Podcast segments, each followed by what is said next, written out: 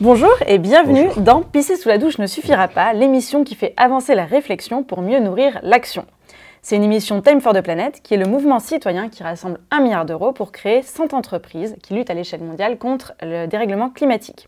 On choisit d'interviewer des personnes très variées, euh, comme Dominique Bourg aujourd'hui, euh, avec lesquelles on n'est pas forcément d'ailleurs d'accord, mais on leur donne la parole. Et donc aujourd'hui, avec Dominique Bourg, la grande question qu'on va traiter, c'est est-ce que la politique ou les technologies peuvent éviter, selon vos propres mots, que la planète pète? Alors, ne nous dites pas tout de suite, ne vous ne nous dites pas tout de suite. Euh, est-ce que déjà on peut commencer par se tutoyer pour cette interview? On se tutoie. Super. Alors, avant d'égrener euh, ton CV, euh, une petite question assez personnelle. Attention, ne te vexe pas, c'est le slogan de Time for the Planet, mais je la tente quand même. Dominique Bourg, est-ce que tu fais pipi sous la douche pour sauver la planète? Non, parce que j'aime trop les plantes. La pisse est azotée, on les garde pour les plantes. Génial, j'adore cette réponse. Bon, maintenant qu'on connaît ce détail très original, une petite présentation plus formelle. Donc Dominique Bourg, tu es philosophe, professeur honoraire de l'Université de Lausanne et ancien président du conseil scientifique de la Fondation Nicolas Hulot pour la nature et l'homme. Tu es un penseur reconnu du vivant, euh, spécialiste des questions environnementales. Tu t'intéresses aux enjeux politiques, démocratiques, économiques, mais aussi spirituels et même, tu l'as rajouté, métaphysiques, euh, qui contient l'écologie. Et tu as écrit une trentaine de livres, je t'en cite trois, tu pourras en rajouter d'autres si tu veux. Il y a Vers une démocratie écologique, Le citoyen, le savant et le politique, en 2010, je crois. Écologie intégrale pour une société permacirculaire en 2017, ou Retour sur Terre, 35 propositions, qui est sorti, je crois, l'an dernier. L'an dernier, oui. Alors, pour compléter cette présentation un peu formelle, est-ce qu'il y a des choses personnelles que tu veux nous dire? Est-ce que tu as des enfants? Où est-ce que tu as grandi? Où est-ce que tu vis? Qu'est-ce qui t'a poussé à aller sur euh, bah, l'écologie? Ah, D'aujourd'hui, j'ai des enfants, j'ai trois enfants. Deux filles, un, garçon, tous inquiets évidemment pour le, pour le climat tous, euh, ils sont tous passés par extinction, rébellion, plus radicaux euh, maintenant. Bon, qu'est-ce que je pourrais dire d'autre? Je suis né dans une, une, cité ouvrière, et je veux dire, c'était une initiation extrêmement intense à la connerie du monde. je crois que ça a été vraiment extrêmement formateur pour moi. Pourquoi? Tu peux nous en dire plus? Bah, Tout simplement parce que euh, les jeux sociaux étaient d'une transparence et d'une bêtise affolante. En, fait, on, déjà, c'est une cité... Euh, comment on appelle ça, la paternaliste. Hein, C'était une cité Solvay, euh, près d'Ol, à Tavaux. Et en fait, tous les immeubles étaient construits par l'usine. Et donc, en fonction du degré de la hiérarchie de l'usine auquel on appartenait, euh, la couleur des volets changeait, etc. Et, quand on passait de P1 à P2, j'en sais rien, on gagnait 5 cm dans les chiottes. Ensuite, après, on avait plus belle maison. Les ingénieurs maison avaient des maisons qui ressemblaient au contremaître. Les, les autres ingénieurs avaient des maisons typées selon leur école. Les 4X avaient une très belle maison. Et puis, le patron, qui était aussi un X, forcément, lui n'était pas dans une maison construite par Solvay. Il était dans un manoir, c'est-à-dire, on aurait dit en, en théologie autrefois, à Kéropoïtès. Comme il était Dieu, il ne pouvait pas avoir une maison faite de main de Solvay. Et en fait, euh, mes parents étaient commerçants, donc moi j'étais jalousé et par euh, méprisé par les enfants d'ingénieurs, jalousé par, par les, les enfants d'ouvriers, les uns et les autres enfermés dans leurs rôles sociaux. Et donc c'était une découverte de la connerie humaine extrêmement intense et, rapide. Et c'est la raison pour laquelle je n'ai voulu, je suis désolé pour toi, devenir ni ingénieur, ça c'était plutôt pour notre ami tout à l'heure, euh, ni ingénieur, ni ouvrier, et voilà, je suis devenu philosophe. Ok, bon, c'est pas grave, c'est une carrière intéressante aussi. oui, bien sûr, j'espère. bon, alors on va s'intéresser à notre grande question du jour. Donc je la rappelle, c'est est-ce que la politique ou les technologies peuvent éviter que la planète ne pète Et donc on va commencer par le constat. Et donc j'ai une petite devinette pour toi. J'ai une citation que je vais te lire hmm. et le but c'est que tu me dises qui, l'a écrit. Écrit ou dit d'ailleurs. Alors, les hommes mènent une guerre contre la nature qui est insensée et suicidaire. Il est clair que notre guerre contre la nature a cassé la planète. Ça doit être euh, Vogt ou Osborne. Alors, en fait, c'est une citation de l'ONU. C'est pas vrai. alors, récente. C'est alors c'est marrant parce que c'est vraiment, elle est tirée d'un, je crois que c'est d'un livre d'Osborne. Euh, il y a deux, il y a le livre de Vogue et le livre d'Osborne, c'est deux livres qui paraissent en 47, 48, très vite traduits d'ailleurs en français. Hein, euh, la fin de la planète est faillie, c'était le titre français, et l'autre je ne sais plus. Et, et c'est dans ces deux livres-là, il y a vraiment cette idée d'une guerre que les hommes entament contre la nature et qu'ils vont nécessairement perdre. Mais alors, du coup, euh, est-ce que l'ONU a perdu la tête ou est-ce que tu fais le même constat, le même constat que euh, on a cassé la planète? Alors, la, planète, on va pas la casser. Euh, ce qu'on va péter, c'est les conditions de vie favorables au séjour humain sur la Terre et, au séjour des autres espèces. Alors ça, je suis désolé de le dire, mais c'est déjà en cours. Hein. C'est déjà bien entamé. C'est ah, bien, c'est déjà, oui, pas mal entamé, oui, malheureusement. Est-ce que tu peux nous donner justement deux ou trois chiffres qui t'ont le plus marqué au cours des dernières années et qui incarnent euh, bah, ce constat un peu terrible? Ben, je, dirais deux chiffres. L'un, il va porter sur la rapidité de réchauffement et l'autre sur le temps qu'il y a entre nos bêtises et leurs effets. Donc le premier chiffre, alors c'est à peine arrondi, mais c'est le MET hein, qui tous les ans euh, euh, fait une moyenne des, calculs des différents labos et nous donne à peu près où on en est. Et là, euh, en arrondissant un peu le chiffre, on en est une augmentation de la température moyenne sur Terre pour 2020 d'un degré de dixième. Et en fait, les deux dixièmes, on les a pris entre la fin du 19e et le seuil des années 40, ça c'est la fin du petit âge glaciaire. Le petit âge glaciaire, il commence sur Terre au début du XIIIe siècle. Il sera très sensible en Europe à la fin du premier tiers du XIVe siècle. Et après, tu la peste noire, etc. La guerre de Cent Ans, enfin bon. Et, là, de, de, la fin des années 70, oui, grosso modo, jusqu'à aujourd'hui, on a connu une hausse de la température d'un degré. Donc un degré en 40 ans. En fait, quand il n'y a pas d'accident, quand on passe d'une ère glaciaire à une ère interglaciaire ou vice-versa, la température moyenne évolue sur Terre d'un degré tous les 1000 ans. Là, on a pris un degré en 40 ans. Et d'après nos modèles, eh bien, en fait, on va encore prendre dans les 20 ans qui viennent, et ça, c'est déjà décidé, je vais l'expliquer après, on va encore prendre 8 dixièmes. Et ça, quoi qu'on fasse. En gros, le fait qu'on aura très probablement 2 degrés de plus par rapport à la moyenne des températures de la seconde moitié du 19e siècle, c'est déjà dans les tuyaux. Et ça, c'est quelque chose de très important qu'il faut bien comprendre. On dégrade, il n'y a pas de conséquences. Et 30, 40 ans après, les conséquences se donnent à sentir. Et là, qu'est-ce que ça veut dire? Quand tu émets une molécule de gaz à effet de serre dans l'atmosphère, elle va rapidement déployer qu'un tiers de son pouvoir de réchauffement. Les deux autres tiers, elle va les déployer dans les décennies qui viennent jusqu'à concurrence grosso modo d'un siècle. Ce qui fait que, en gros, hein, ce qu'on a accumulé jusqu'à aujourd'hui a déjà décidé de la température qu'on va connaître dans 20 ans, 20-30 ans. D'accord? Et, donc ça, c'est très important. Si nos politiques étaient intelligents, ils ne devraient pas caler leur politique publique sur le passé, ce qu'ils font même pas, ni sur le présent. Il faudrait décider aujourd'hui de ce qu'on sait. C'est-à-dire se préparer à la température qu'on aura dans 20 ans et tout faire pour qu'elle ne soit pas supérieure et qu'on n'expose pas ces fameux 2 degrés qu'on va atteindre très probablement au début de la décennie 2040. Alors, je te racontais un truc tout à l'heure, c'est que moi j'ai pris conscience, euh, je dirais en 2017-2018, de ce que voulait vraiment dire plus de degrés. Parce qu'en fait, euh, je lisais dans le monde, dans les journaux, etc. Et pour moi, euh, plus de degrés, très très naïvement, c'était qu'il allait faire plus 37 au lieu de 35 au bord de la piscine. on en discutait. Est-ce que tu penses que euh, le GIEC ou les scientifiques en disant 2 degrés n'ont pas été assez alarmistes pour la population, pour qu'ils comprennent qu'en fait ça ne veut pas dire juste 37 au lieu de 35 Alors il y a certains scientifiques qui ont eu un discours très juste. Par exemple le fameux James Hansen hein, du Goddard Institute aux États-Unis. C'est un, des types moi que j'admire beaucoup. C'est un des types qui a eu vraiment un discours très très clair. Beaucoup de scientifiques ont contribué indirectement à l'inaction. C'est-à-dire qu'effectivement déjà en parlant de 2 degrés à la fin du siècle, alors que les 2 degrés, on va les avoir très probablement dès 2040. Ensuite, ne pas expliquer que c'est une question de moyenne de température, que la signification d'un degré en moyenne, ça n'a rien à voir avec les variations de la météo. Hein, si on prend ce que je, disais tout à l'heure, on, on, a gagné un degré 2.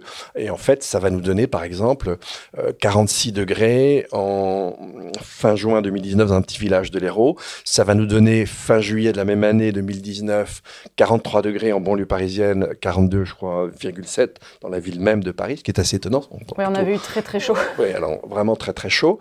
Et, donc effectivement, avec 2 degrés, on, pourrait avoir euh, des, des températures qui vont avoisiner en France les 50 degrés. Oui, effectivement. Et ça dès 2040 et, ça dès, dès, 2040. Alors les 50 degrés, on les a maintenant régulièrement en Inde, dans des villes, et pas du tout dans les déserts. Hein. J'insiste, dans des villes. Hein. Et, donc, euh, effectivement, 2 degrés de plus, euh, bah, ça, veut dire que les journées à 40 degrés, ça, ça c'est pas tout à fait anodin. Et puis, il faut bien penser qu'entre 40 et 45 degrés, toutes les plantes cessent la photosynthèse. Et que 2 degrés, en fait, c'est le plafond de température qu'on n'a jamais excédé pendant les 2 600 000 ans qui nous précède, depuis lequel dure le quaternaire, c'est-à-dire le fait qu'il y a des glaces au pôle. On vient d'apprendre d'ailleurs en fait que dans cette période, ça a même fondu au pôle Nord. Donc 2 degrés, euh, dépasser les degrés, c'est gigantesque. C'est sortir de l'air, euh, si vous voulez, de, la zone, en gros, d'adaptation, de, de, confort de toutes les espèces qui vivent sur Terre. Et plus de degrés, ça veut dire qu'on aura déjà, dès probablement la décennie 2040, un certain nombre de, journées autour des tropiques où l'accumulation chaleur-humidité fait qu'on peut plus évacuer la chaleur de son corps, le mécanisme de transpiration ne fonctionne plus, et donc la chaleur s'accumule dans le corps, et on peut crever en 10 minutes. En 10 minutes? En 10 minutes. Et donc, c'est ça 2 degrés. C'est pas du tout anodin. Et c'est le seuil à partir duquel euh, l'emballement devient de moins en moins impossible. Ce qu'on entend par emballement, c'est une planète qui dérive vers 4, vers 3,5, 4, 5 degrés, sans que ce soit même connecté à l'augmentation de nos émissions. Et ça, ça devient, ça devient, ben, disons oui, hein, de plus en plus probable. Dès qu'on dépasse ce seuil, il y a un risque d'emballement du système euh, qui est très fort. Donc, on a à portée de main, à 20 ans, ce qu'on n'aurait jamais dû atteindre. Est-ce que tu vois la mobilisation que ça devrait impliquer? Ben non. Ben non, non, non. Donc c'est totalement hallucinant. Ok. Et du coup, bah, tout de suite, ça me fait penser quand je lis euh, les prévisions du GIEC, par exemple, qui disent en 2100, donc euh, c'est pas 2040, c'est un peu plus loin. Pour le moment, on est sur une trajectoire entre plus 5 et 7 degrés globalement. Du coup, euh, un peu moins, mais enfin peu importe. Si tu veux, à partir du moment où tu es avec 3, c'est monstrueux. Je, je, vais te dire, c'est même pas la peine de se battre, savoir si on est à 3, 5, 3, 7, 4, 4, 5, 5. Je veux dire, à partir du moment où on dépasse les 3 degrés, c'est l'horreur. Euh, quand tu dépasses les 3 degrés et demi, euh, bon, c'était, il y a une très belle étude là qui est sortie il y a, il y a quelques mois avec un, un Chinois en première tête qui, qui, rappelle que, en fait, la, les, les zones qui sont viables sur la planète, c'est des zones où la moyenne de température annuelle se situe entre 11 et 15 degrés. D'accord? Et là où il y a 29 degrés, c'est 0,08% de la planète, de la surface de la Terre. 0,8 exactement. Et, en fait, avec une, élévation de la température située entre 3, 5 et 4 degrés en moyenne, c'est effectivement la trajectoire sur laquelle on est au moins, hein, eh bien ça, euh, ça, euh, ça nous donne un tiers de la population humaine qui est exposée à cette température. C'est-à-dire que c'est une grande partie de la Terre, une immense partie de la Terre, qui devient invivable. Ça, c'est là où on arrive, à minima, si on ne change pas radicalement, et si on ne change pas radicalement dans les 10 ans. Hein, pour éviter, effectivement, je, je te l'ai dit, les 2 degrés, c'est déjà dans les tuyaux. C'est fini. On y est déjà, quoi. On, y sera. On y sera, c'est On y sera. Ce qu'on a déjà accumulé aujourd'hui, grosso modo, ça nous mène là. Et donc, en fait, si on veut pas exploser ça, c'est même plus les 1,5 degrés. Les 1,5 degrés, c'est absurde aujourd'hui. Alors, on pourrait y revenir peut-être à la fin du siècle, mais en tout cas, euh, on, on, va les dépasser dans la décennie. Et on y est peut-être déjà. On est à 1,2, et selon, il y a des variabilités dans les calculs, dans la littérature internationale, mais le, le, le fait d'imaginer que les petits aérosols du Sud masquent jusqu'à 3 dixièmes de réchauffement, c'est pas du tout absurde. Si c'était tel cas, 1, 2 plus 3, ça fait un 5 on serait déjà à 5. Voilà. Et donc, euh, ce qu'il faut, ce qu'il faut se dire, c'est qu'il faut éviter d'exploser les 2 degrés. Et pour ça, on a 10 ans. C'est-à-dire que dans 10 ans, il faudrait, conditionnel, il faudrait qu'on ait réduit les émissions à l'échelle mondiale de 60%. Et puis évidemment, pour y parvenir à l'issue des 10 ans, il faut s'y mettre maintenant. Bon, ces, euh, ces chiffres, ces constats euh, sont, sont, très alarmants. Ils sont aussi caractéristiques de la Ils sont alarmants, c'est le mot. Hein. Mais oui, oui, ils sont alarmants. Ils sont caractéristiques de la période euh, que tu appelles, toi, la deuxième phase de l'Anthropocène. Alors déjà, est-ce que, pour tout le monde, tu peux rappeler ce qu'est l'Anthropocène, parce que c'est pas évident, et puis nous expliquer ce que c'est que cette deuxième phase? Alors, ce qu'on appelle l'Anthropocène, c'est l'ère géologique qui aurait commencé, en gros, dans les années 50, hein, et qui serait caractérisée par le fait que l'humanité est devenue le premier facteur d'évolution géologique. Et donc, quand tu dis ça comme ça, wow, on est costaud, on est des chefs, on a, wow, c'est super, regardez un peu tout ce qu'on peut faire, on a changé le monde. C'est connerie en barre, là. Hein.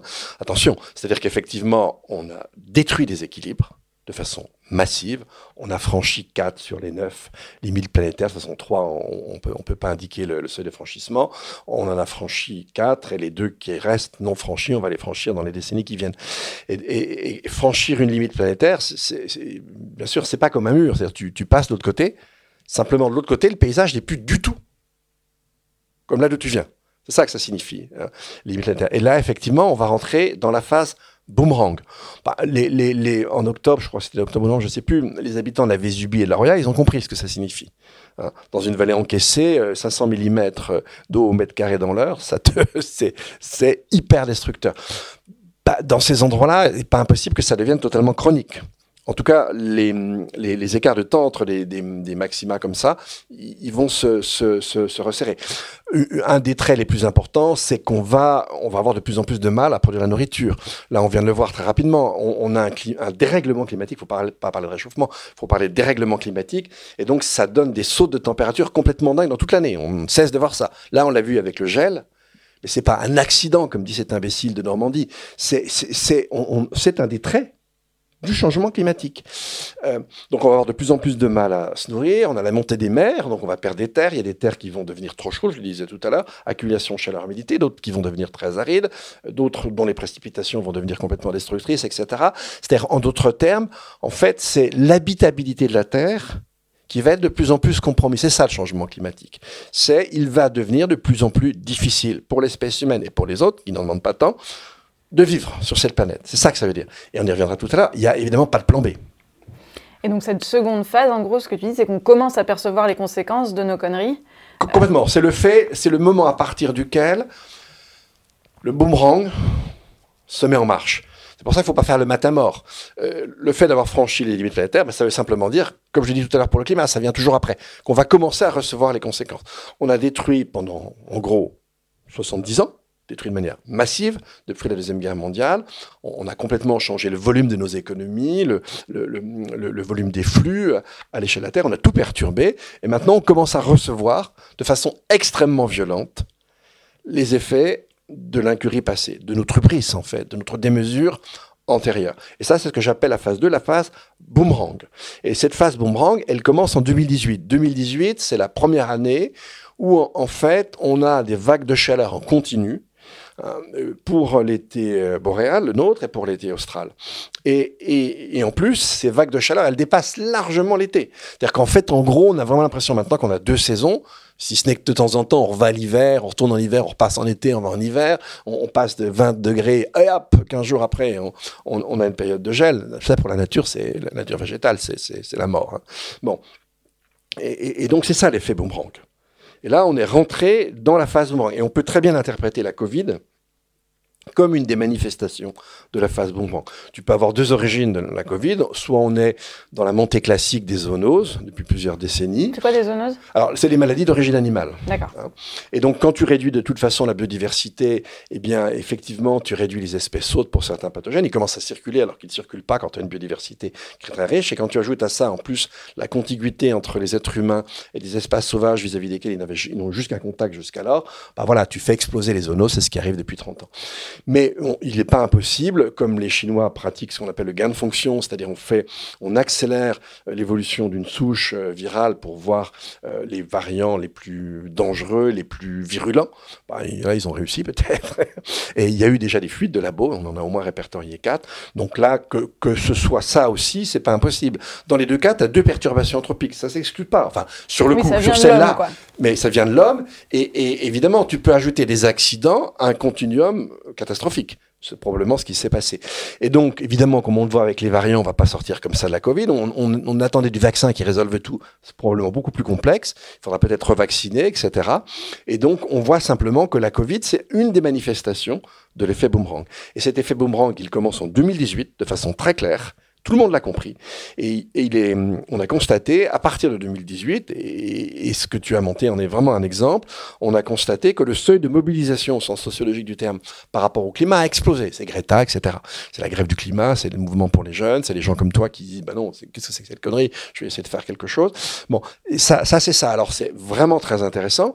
Et, ça va au-delà. Si on regarde l'enquête au Bosco en France, très belle enquête, bah, il y a 55% des gens qui ont compris que leur, la sobriété est, nécessairement leur horizon. C'est énorme. Alors, ça c'est une bascule culturelle qui ne se traduit pas encore dans les comportements, etc. Mais voilà, donc les, les 10 ans qui viennent, on peut avoir de très bonnes surprises. En tout cas, il faut tout faire. Il faudrait. Il faut tout faire pour. Je ne sais pas si ça arrivera, tu ne le sais pas non plus, mais ce que l'un et l'autre ont fait, c'est le maximum de ce qu'on peut faire pour que ça arrive. Alors, moi, quand j'étais petite, en gros, on me disait que c'était les ours polaires ou les abeilles qui allaient crever. Et c'était ce qu'on nous disait du climat. c'est quoi le pourcentage de gens sur la planète qui ont compris qu'en fait, c'est pas les ours polaires ou les abeilles qui vont crever, c'est potentiellement la survie de l'espèce humaine qui est en jeu? Tu penses qu'on a passé ce, qu'on appelle le tipping point, c'est-à-dire le, moment où ça y est, c'est acquis? Euh, et que tout le monde pense comme l'ONU que ça y est, on a cassé la planète et donc il faut trouver des solutions ou, ou, tu penses qu'en fait, euh, on n'y est encore pas du tout? Non, on n'y est encore pas du tout. Il suffit d'entendre nos hommes politiques. Enfin, ce qui s'est passé en France, euh, on a quand même un gouvernement qui monte une convention citoyenne sur le climat, qui l'a réduit à néant, alors même qu'il vient d'être condamné par le Conseil d'État pour défaut face à son engagement de baisse de moins 40% des émissions. Donc c'est un gag total. Si tu vas regarder du côté du, député ou du sénateur euh, LR moyen ou Rassemblement national moyen, et dans certains cas, même au-delà de la moyenne, pas, euh, le niveau intellectuel sur le sujet est zéro. Donc euh, on est les ours polaires, mais même si l'ONU a fait le bon constat, on n'est pas sauvé quoi. Bah, euh, le, le, problème, c'est que pour sauver des ours polaires, il faudrait autre chose que des abrutis. Si tu les multiplies, euh, les pauvres ours polaires, ils sont foutus. Bon, enfin voilà, euh, bon, on, voit bien que on, est sur un train de diffusion, heureusement, mais que la partie de la société qui a les manettes, ce sera sans doute la dernière à vouloir se décider. Ok. Euh, donc on a fait un peu le, tour ensemble à des constats autour du climat. Et donc pour avancer sur notre grande question du jour, on va s'intéresser maintenant aux politiques. Euh, donc je te propose une nouvelle devinette, une petite citation, et à toi de me dire si tu sais euh, qui a dit ça. Il est trop tard pour que rien ne se soit passé, mais il n'est pas trop tard pour éviter le pire. Tout gouvernement qui ne ferait pas du sauvetage de ce qui peut encore l'être, son objectif premier et revendiqué ne saurait être pris au sérieux. Genre Ben Ki-moon, non Alors, c'est un collectif de 200 personnes, 200 euh, stars, avec Isabelle Adjani, Pedro Almodovar ou Aurélien Barraud, euh, qui n'est pas une star, mais plutôt euh, quelqu'un qui sensibilise aussi. tu es d'accord avec eux? Tout gouvernement qui s'occuperait pas de ça ne pourrait pas être pris au sérieux? Alors, il faut les virer tous.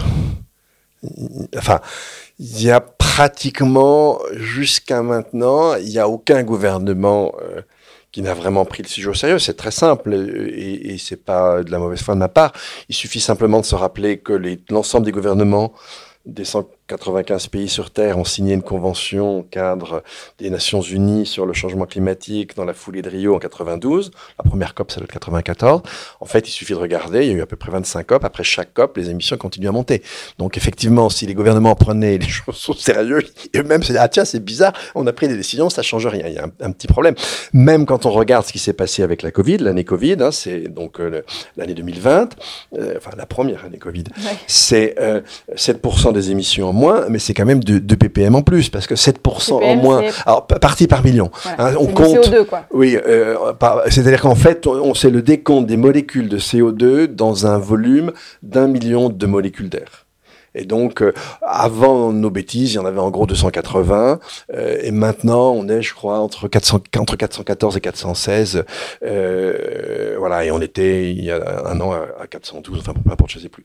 Mais c'est on est à peu près, à peu près dans cette zone-là. Mais en fait, ce qui est intéressant, c'est que, évidemment, 2020, le CO2 a continué à s'accumuler. C'est pas parce que tu baisses de 7% sur, sur, si tu rajoutes tous les équivalents carbone, tu es à plus de, euh, de, de, 50 milliards de tonnes, tu es à plus de 50 gigatonnes, donc tu fais 7% de moins, ben, c'est quasiment pas sensible sur ce que tu vas accumuler. Ce qui veut dire, mais ça veut dire une chose très importante, ça veut dire que pour s'en sortir, il faut vraiment des mesures drastiques qui s'intensifient et qui se maintiennent dans la durée. Sinon, ça n'a aucun sens. Donc, aucun gouvernement n'a fait ça. Plusieurs ont été condamnés par la justice. Ça, c'est très intéressant. Il y a une mobilisation de la justice et des juges sur ce sujet-là. Et, au travers de la désobéissance civile, on a beaucoup de, gens jeunes aussi qui se tournent vers la justice. Et c'est intéressant. C'est pas suffisant, mais c'est vraiment très important. Donc oui, on a une incompétence politique grave sur le sujet. C'est-à-dire la, partie, je, je dirais que la partie la pire des citoyens aujourd'hui sur le changement climatique, ce sont les hommes et les femmes politiques en général. Évidemment, il y a des exceptions, bien sûr, Dieu merci. Mais en tout cas, ceux qui sont au gouvernement, c'est vraiment ceux qui sont décidés à faire le moins. Et, et en fait, quand ils prétendent faire quelque chose, bon, par exemple, l'Union européenne dit on va descendre à 55% euh, d'ici à 2030, c'est très joli. En fait, quand tu regardes exactement ce qu'ils proposent, c'est beaucoup moins parce qu'il y a bien de biais dans leur, dans leur calcul. Et en même temps qu'ils font ça, ils ne désinvestissent pas le moindre dollar dans les fossiles. le moindre euro plus exactement, dans les fossiles. Donc en fait, on a affaire à des politiques en silo qui sont contredites par tout un tas d'autres politiques. Donc, euh, en général, quand on rentre dans une guerre, parce que par rapport au climat, c'est ça, c'est-à-dire le, type de modification de l'économie auquel on devrait procéder, c'est comme l'entrée dans une économie de guerre. Si on doit réduire de 60% en 10 ans, c'est gigantesque. Ben non, aucun gouvernement ne fait ça, et ils en sont fiers, et ils le revendiquent. Et là où c'est insupportable, c'est qu'ils mentent. La France continue à dire que c'est un pays qui fait beaucoup, alors qu'en fait les deux premières années de mandat euh, de l'actuel président de la République ont été consacrées à un détricotage en règle du droit de l'environnement. Ok, je vais te taquiner un petit peu avec une mm. question. Euh, j'ai lu que tu étais assez critique à propos de la démocratie représentative pour, euh, comme outil pour lutter euh, sur le climat. Et en même temps, tu t'es présenté en tête de liste d'urgence écologie aux élections européennes de 2019. Alors, est-ce que tu n'es pas un peu paradoxal comme monsieur? Non, alors déjà, pour le fun, hein, cette, cette candidature moi, je ne peux pas dire que j'ai une expérience politique. On n'avait pas un rond, on avait en fait 29 000 euros. Hein. Ah oui, c'est tout. Beaucoup. Voilà, non, c'est franchement très peu. Asselineau, par exemple, avait 2 millions d'euros. Et, je n'ai fait aucun meeting, rien du tout. J'étais dans une petite, euh, petite équipe de gens hyper sympas, plutôt très jeunes et tout, euh, généreux, compétents, sans jalousie, sans histoire de personne. Euh, est-ce que j'ai fait la politique? Je ne pense pas. Et, moi, j'ai continué à avoir un discours d'expert. Je savais très bien que je ne serais pas élu en disant ce que je disais. c'est pas très vendeur. Bah non, en racontant aucun boniment et mes amis, ça va aller très bien. Et moi, je vais vous augmenter tous de 50% dès la fin du mois. C'est sûr que c'était plus difficile de gagner des voix. Bon, et je remercie ceux qui les ont portés dans ces conditions-là, parce que franchement, ils les ont portés sur, euh, sur le fond. Donc, je ne peux pas dire que j'ai fait la politique. Alors, à part ça, non, il n'y a pas de paradoxe. Il ne s'agit pas de dire on va mettre en l'air la représentation. En fait, il y a trois modalités pour les citoyens d'influer sur la prise de décision publique. On a des délégués, c'est ce qui se passe avec la démocratie qu'on appelle représentative. On, a ensuite, peut ensuite euh, demander au souverain de décider directement par un référendum, comme on dit en Suisse, par une votation sur un sujet donné, où on peut éclairer à l'amont une prise de décision publique par, des mini-publics. Hein, conférences des citoyens, conventions citoyennes, etc. Et donc ça, c'est les trois modalités qu'ont les citoyens pour influer sur la prise de décision publique. Le, problème de nos régimes représentatifs, c'est qu'on a, on a laissé un peu tomber les deux autres on a tout focalisé sur la représentation. Or, la représentation, elle a pour intérêt de représenter les intérêts en contradiction à un moment donné dans une société. Et donc, elle a un prisme court terme absolument indépassable. Je le rappelais tout à l'heure, après chaque COP, on a continué à monter en avant. Donc, euh, je, je, ne condamne pas le système représentatif. Je dis, à lui tout seul, il ne permettra pas de nous en sortir il faut lui trouver des contrepoids. Et pour ces contrepoids, on va utiliser les autres modalités démocratiques. Alors ce que je propose, ce qu'on propose, parce que je n'étais pas tout seul, euh, c'est un petit peu plus sophistiqué, mais c'est ça l'idée. Donc ce n'est pas contradictoire avec le fait de se, de se présenter. Et du coup, en 2017, tu as écrit un livre justement qui s'appelle Inventer la démocratie du 21e siècle. T'en es où dans cette construction d'un modèle politique idéal Alors, on cherchait pas, à était plusieurs, hein, on cherchait pas non plus un modèle idéal. On, essayait d'adapter notre histoire de troisième chambre. Donc, tu aurais une Assemblée nationale, un Sénat un et Sénat, une troisième voilà, chambre. et une troisième chambre. Où il y aurait qui dedans? Alors, dedans, l'idée, c'était d'avoir euh, bah, moitié plutôt des experts euh, et puis l'autre moitié des citoyens, comme les citoyens de la Convention.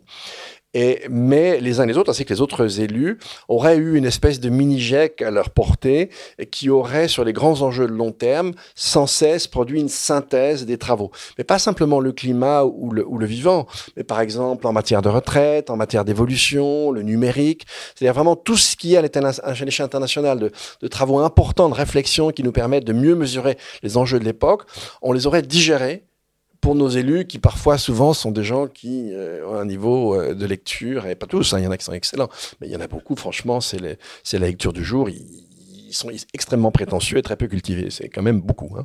Bon, donc là, on leur donnait le moyen à tous y compris les élus classiques, euh, euh, d'avoir une digestion euh, des meilleures informations sur les grands sujets qui engageaient le long terme et pas simplement ce qui concerne le climat et, la biodiversité. C'était ça l'idée de la démocratie écologique. Hein. Bon, et, donc c'était l'idée pour que ce soit pas non plus une épistémocratie en fait, hein, le, pouvoir aux sciences. On a bien une chambre, une troisième chambre qui est moitié expert mais moitié citoyen lambda, si l'on veut.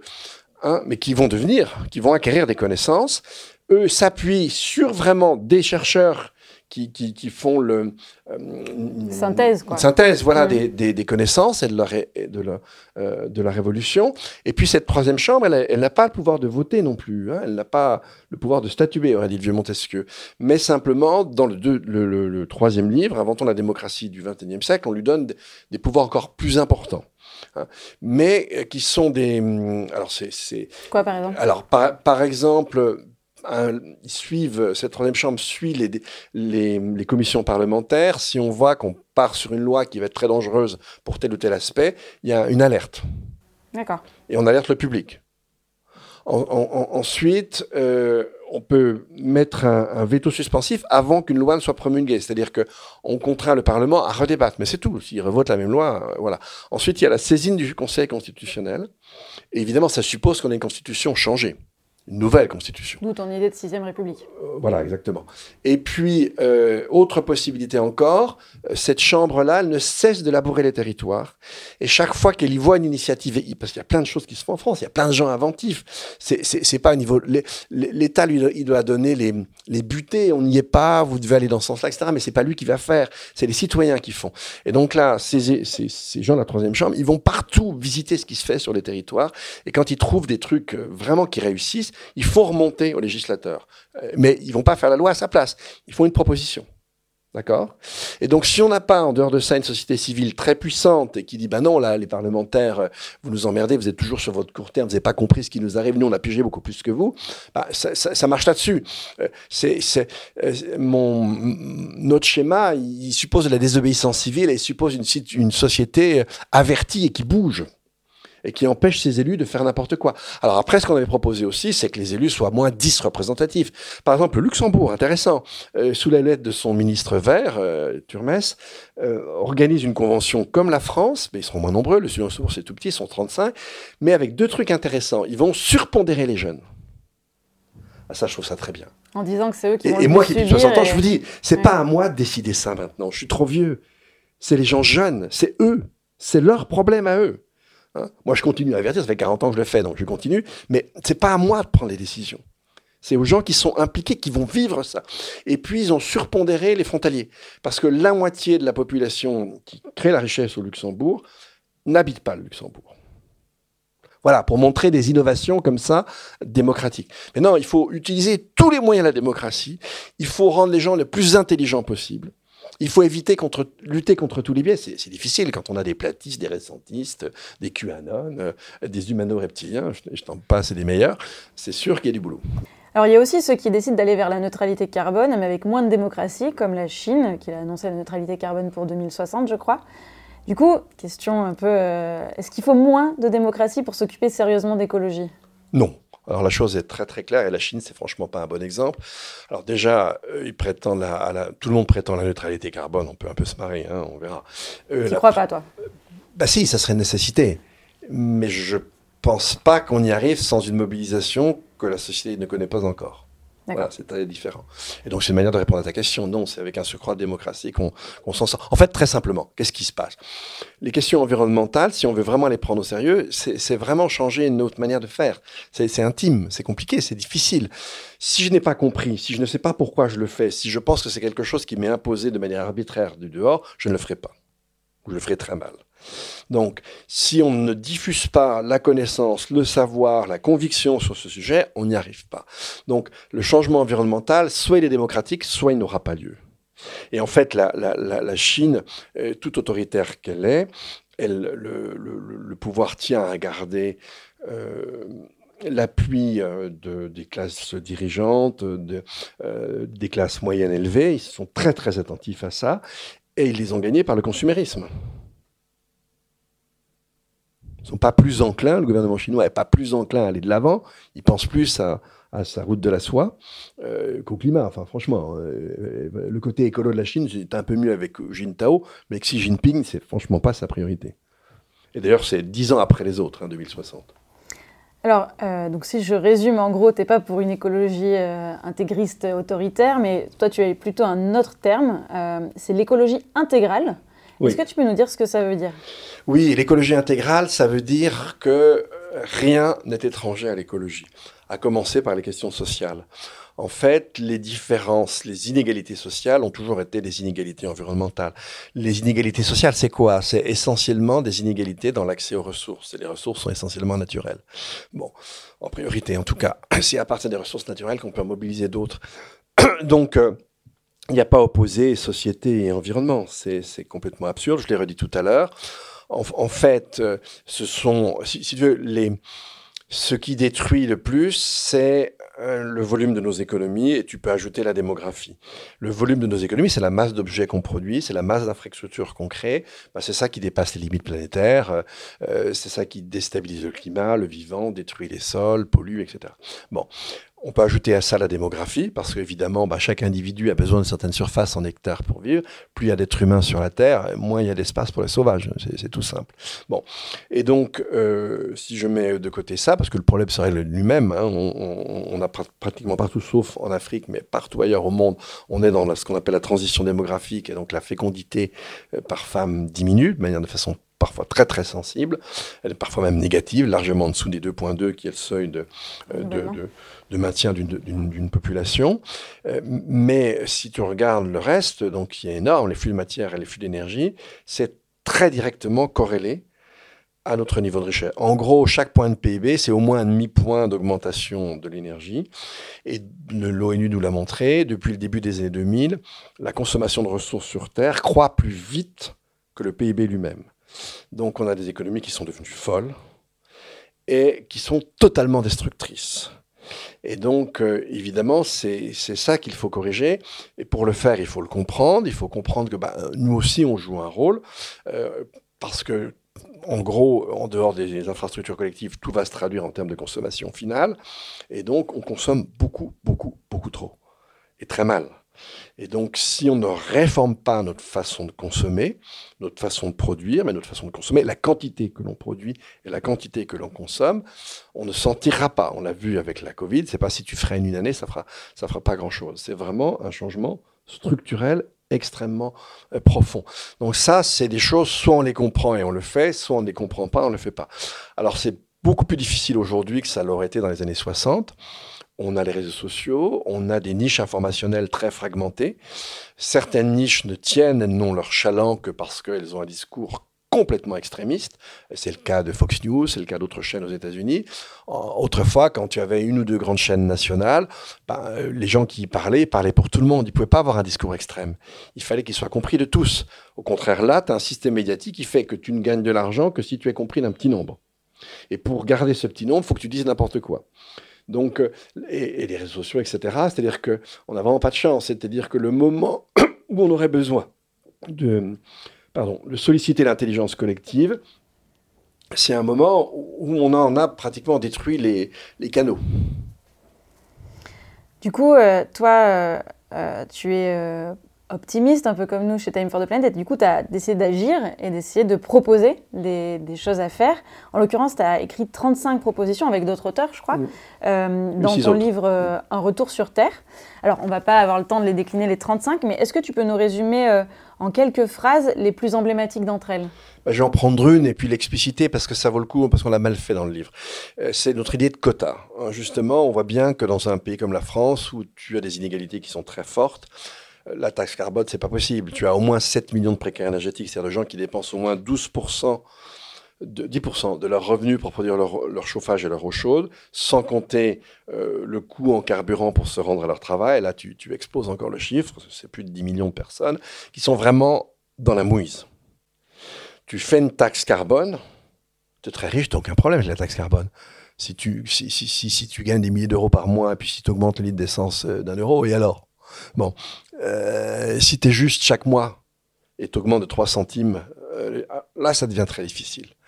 Et donc, euh, ça ça colle pas. On peut pas dans un pays, ça, ça va dans des pays beaucoup moins inégalitaires comme la Suède, etc.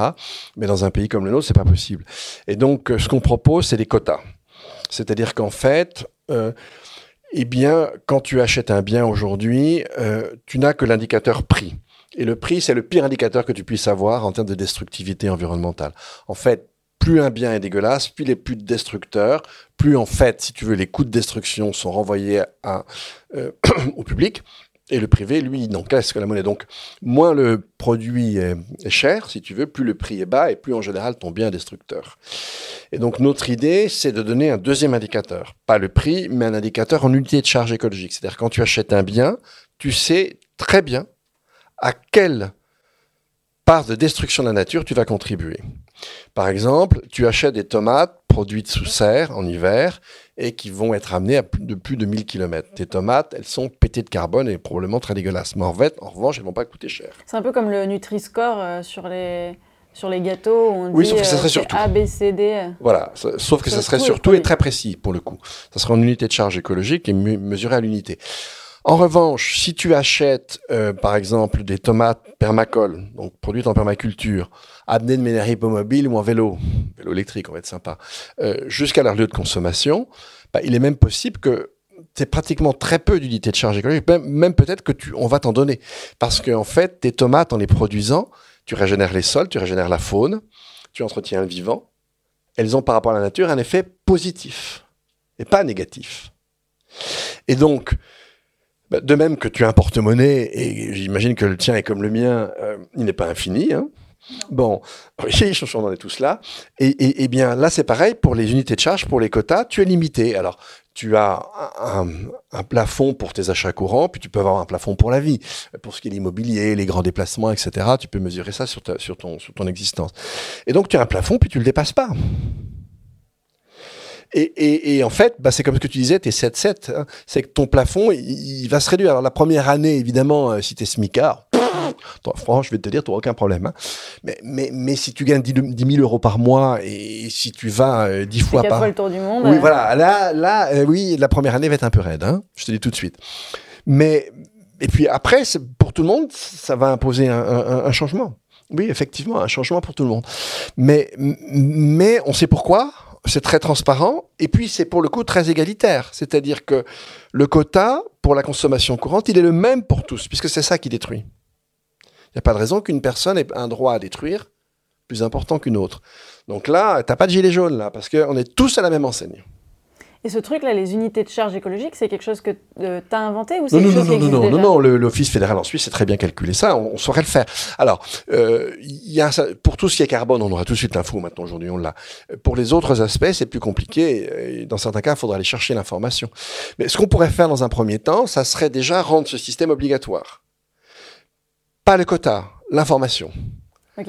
Dire ça, ça prend Voilà. Enfin... Puis tu vois, puis, puis, au bout d'un moment, tu le rends obligatoire, puis tu rentres dedans. Mais on a 10 ans, donc il faut quand même pas non plus euh, attendre 150 ans. Et après, en gros, irais au supermarché, tu fais tes courses, et en même temps que tu donnes ta carte bleue, tu donnes une sorte de carte. Tu as deux euh, puces sur ta carte. Si tu veux, tu as deux puces, tu as ta puce quota et tu as ta puce monétaire. Et tu fais attention aux deux. Hyper innovant. Ouais, et ça, je pense que ça c'est une mesure très importante. Alors, dans les autres mesures, il y a l'agriculture, conversion à l'agroécologie. Faut, très, très simplement, hein, sur l'agriculture, tu, tu, as, et ça c'est le livre de Mathieu Calam que j'ai publié dans ma collection, mais en fait, tu, n'as eu que quelques types de sociétés depuis le néolithique. Tu as eu la communauté agraire, tu as les empires agraires, tu as eu la, la cité marchande, et tu as eu ensuite, après, euh, la, la cité industrielle. Chacun de ces types de sociétés correspond à un type d'agriculture. C'est un, très intéressant, c'est que nous, l'agriculture de demain, on l'a déjà. C'est l'agroécologie. Et c'est la permaculture, ça fait partie de l'agroécologie. Donc voilà, évidemment, euh, quand tu vois que tu as des journalistes dont on démonte les roues, on enlève les boulons, parce qu'ils racontent des choses très justes sur les fous euh, agriculteurs bretons, et que ces gens-là, ils sont même appuyés par les pouvoirs publics, tu te dis qu'il y a quand même un problème. Euh, quand on te dit, ben non, on peut pas changer, on va pas enlever le glyphosate, mais ils se foutent de la gueule du monde, ces gens. On sait très bien cultiver sans glyphosate. Et c'est beaucoup plus intéressant pour les paysans. Mais ça dit, ça change leur travail, attention. Voilà. Mais, mais euh, je veux dire, l'agroécologie, ça marche très bien. Et, et, les rendements sont assez intéressants d'ailleurs. Donc c'est lo les lobbies qui font croire le contraire? Alors c'est les lobbies qui mentent, oui, de façon très très claire. Et c'est différents types de lobbies qui Alors je comprends pas pourquoi le petit paysan continue à les soutenir, parce que le gros céréalier, je peux comprendre, c'est un industriel, etc. Mais le petit paysan, je comprends pas. Enfin, pourquoi ils sont toujours à la FNSEA J'ai toujours pas pigé. ok. Bon, maintenant qu'on a bien couvert le sujet du politique, pour faire avancer notre grande question, on va passer sur la deuxième, deuxième grand élément, la technique, le progrès. Euh, chez Time for the Planet, on croit dans l'innovation, mais attention, l'innovation de toutes sortes. Donc l'high-tech, oui, mais aussi le low-tech ou les changements de business model. Euh, on pense que tout ça a un rôle à jouer dans, la lutte contre les dérèglements climatiques. Donc, on va commencer par une petite devinette à nouveau. Cette fois, j'ai deux citations. Alors, première citation, qui a dit Il ne suffit pas de concilier en un juste milieu la protection de la nature et le profit financier, ou la préservation de l'environnement et le progrès. Sur ces questions, les justes milieux retardent seulement un peu l'effondrement. Il s'agit simplement de redéfinir le progrès. Alors, qui a dit ça? Attention, c'est étonnant. Alors, c'est pas Pablo, puisque c'est étonnant. Euh, c'est quand même pas. Euh... Ouais, alors je vois pas. c'est le pape. Ah oui, alors non, ça c'est pas étonnant alors pour le coup. Ah bon? Ah non, non, non. Ah non, c'est absolument pas étonnant. Non, non, bah parce que le pape écrit une encyclique qui s'appelle Laudato Si. Et Tu peux nous en parler? Oui, alors Laudato Si, c'est vraiment un magnifique texte. Et, lui, c'est le premier promoteur de l'écologie intégrale. Et le pape appelle carrément à la décroissance. Enfin, très clairement. Il nous appelle à surmonter le paradigme technoscientifique qui est le nôtre. Et donc, effectivement, le pape nous appelle à changer de civilisation. Donc, oui, non, j'ai pas C'est pas dans l'encyclique, ces phrases-là. Je crois pas. Je sais pas exactement où ouais. pioché, mais. Ouais, ouais, non, non. Euh, mais en tout cas, elles sont très belles, elles sont, elles sont effectivement très justes. Et, et c'est la même chose que les petits pas, la modération, etc. Dans, on est une civilisation de l'ubris. Le démesure. Je vais donner un exemple. Euh, pour faire comprendre l'ubris, c'est très simple. Tu regardes l'énergie qui est dépensée par un avion de ligne qui va du Caire à Seattle c'est en gros, si tu calcules 100 calories, on joue n'importe quoi, c'est en gros ce qui a été nécessaire à l'édification des grandes pyramides de Gizeh. Maintenant, souviens-toi, un jour de juillet 2019, donc avant la Covid, on a eu jusqu'à 200 000 vols par jour. Imagine Pharaon Ramsès II, qui revient encore que lui n'a pas fait une pyramide, mais imagine un grand pharaon euh, il se flingue. il se prend pour un minable. Moi, j'ai fait une pyramide dans ma vie et ces cons-là m'en font 200 000 par jour. Donc, tu vois bien qu'on est dans la démesure totale. On est fou. On est devenu une espèce folle. On a flingué tous les êtres vivants. On a euh, ratissé tout ce qui existe sur Terre, etc. On est en train de, de, foutre nos poubelles dans l'espace. Enfin, vraiment, on est une espèce chancre. Donc il est clair qu'une espèce chancre, une espèce voyou, imagine un, meurtrier, hein, un serial killer. Nous sommes, à l'échelle de l'univers, des serial killers. Imagine, on dit à un serial killer, ah mon gars, non, s'il te plaît maintenant, tu fais qu'un meurtre par jour. C'est bien que ça n'a pas de sens. Donc, il a raison, le pape. Ce qu'il faut faire, c'est vraiment un changement profond. On est allé tellement dans l'extrême que c'est pas par des petits pas qu'on va s'en sortir. Il faut changer fondamentalement le système. C'est très compliqué, mais si on ne le fait pas, ben on connaît la suite. Donc deuxième, deuxième citation, celle-là tu devrais la reconnaître plus facilement. Euh, qui a dit J'ai longtemps été séduit par le pouvoir des techniques. Au début des années 90, j'étais absolument persuadé qu'elles étaient en capacité de résoudre tous nos problèmes écologiques. Depuis lors, les années passant, d'année en année, une pluie, une masse de données d'analyse nous ont au contraire montré que la situation empirait. Ça, c'est Nicolas Hulot mais non, c'est toi. Ah bon? Ah bah d'accord. je l'ai prise dans une de tes interviews. Ah bon mais tu sais, j'en fais tellement, je me souviens pas. Oui, non, mais effectivement, alors je me reconnais. Je me reconnais. Que tu peux nous expliquer ce cheminement, du coup, qui est normalement le tien? Oui, oui, tout à fait. Alors, c'est pas que le mien, si tu veux. C'est, c'est euh, en, en, fait l'idée selon laquelle euh, les techniques peuvent tout faire. Sauf c'est vraiment le credo occidental. Et quand on regarde ce qu'on appelait le développement durable, c'était ça le développement durable, non, allez, euh, vous n'allez pas décroître, euh, on, vous allez voir, on va s'arranger, on va continuer à s'enrichir, mais on, va continuer à produire toujours plus. Euh, ben, c'est idiot, c'est un peu comme demander, si tu veux, un, un pizzaiolo de produire une pizza avec de moins en moins de, de nutriments. Au bout d'un moment, il y aura pas, il a de moins en moins de pâtes, tu n'auras pas grand-chose à bouffer, hein, si tu veux. La pizza, ça c'est pas possible.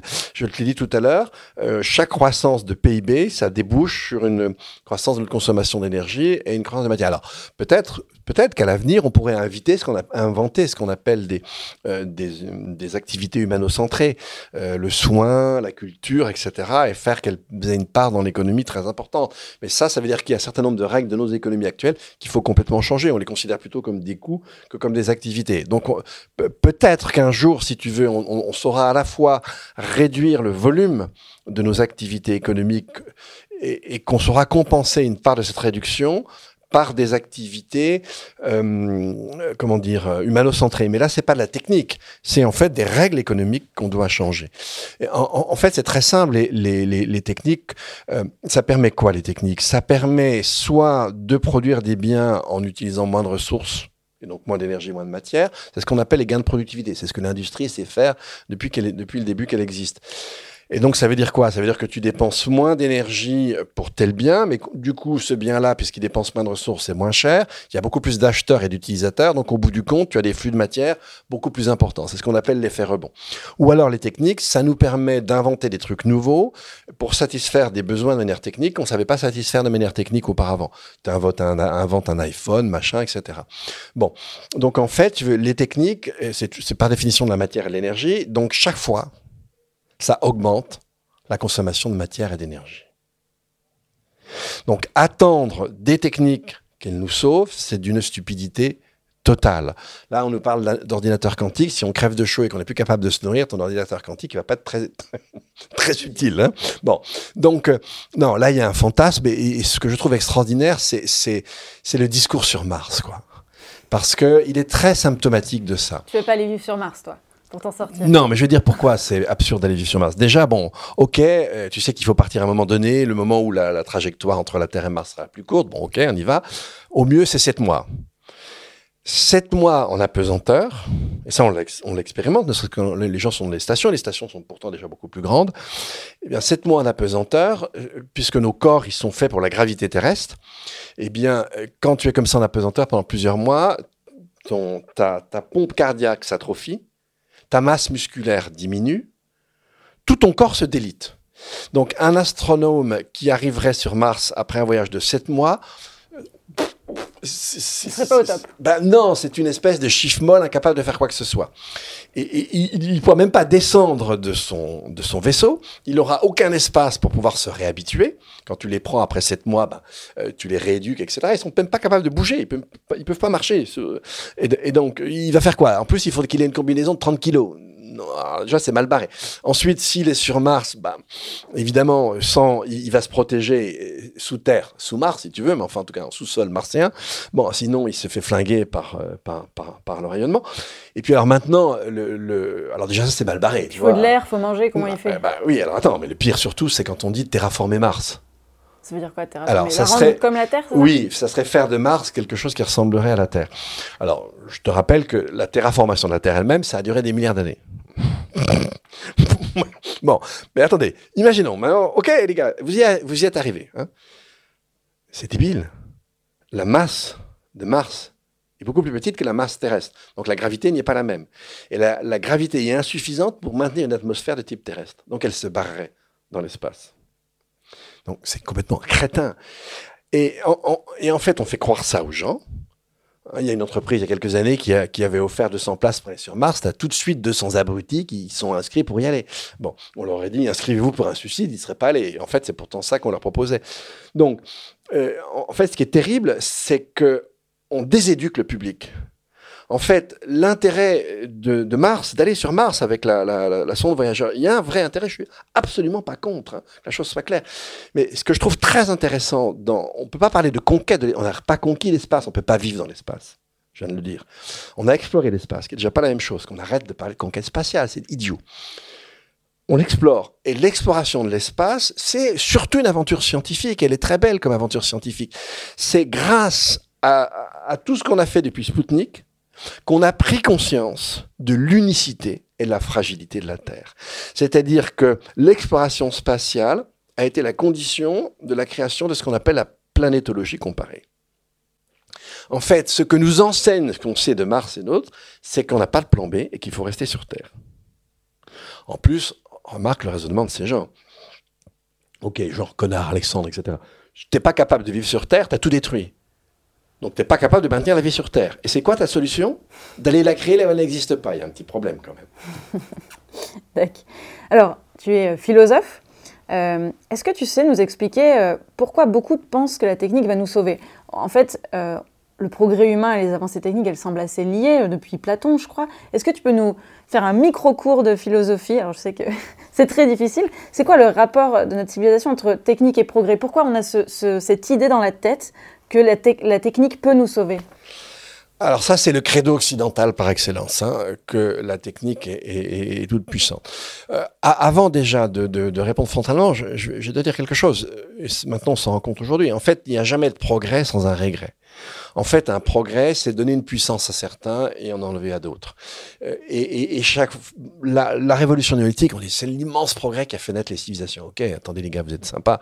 Mais la révolution néolithique, ça veut dire que quand tu regardes un squelette d'un chasseur-cueilleur du paléolithique, et puis quand tu regardes le squelette d'un paysan, d'une paysanne du néolithique, punaise, si tu as le choisir, tu remontes au paléolithique tout de suite. Hein. Ils sont plus petits, des formations osseuses, en fait, sont devenus des esclaves qui s'atrophient physiquement et qui crèvent en quelques années. Sympathique ton progrès. Le progrès, il a bénéficié aux quelques personnes qui ont inventé les rois, les machins, et, qui ont créé une élite nourrie par les autres. Eux, ils ont eu un vrai progrès.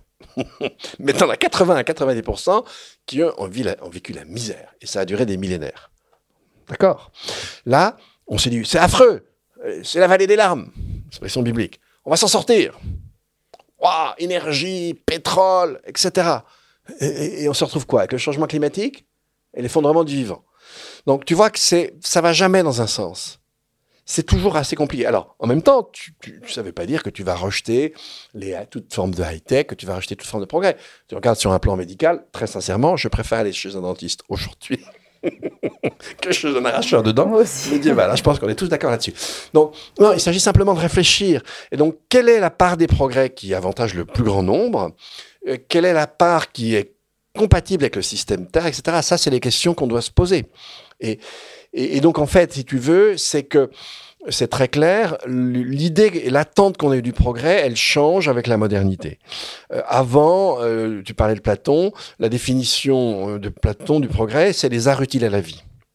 Hein, c'est-à-dire, c'est quand même mieux de te coucher dans un lit euh, sans cafard. Hein, c'est quand même mieux de boire de l'eau propre et de te laver avec, etc. Bon, ça c'est le confort. Alors à l'époque, ils n'étaient pas très regardants. Ton confort, il fallait des esclaves. Hein, bon, euh, ok, d'accord. Mais bon, ça c'est le confort. Les, les, les modernes, c'est pas ça. Les modernes, ah non, ah, pas du tout, les amis. Nous, on va attendre des techniques qu'elles transforment la condition humaine. Alors, l'aboutissement de ce rêve, c'est le cauchemar euh, des transhumanistes aujourd'hui. Enfin, ce qu'ils nous racontent, si tu veux, du futur, je ne sais pas comment ils peuvent le désirer, mais c'est un cauchemar leur futur. Hein. Et, donc c'est ça. Et, on s'est mis à attendre, on s'est mis à fantasmer sur les techniques, à se prendre pour des dieux et avoir une conception extrêmement simpliste qui oublie les limites planétaires d'un côté et qui oublie les limites anthropologiques, en fait.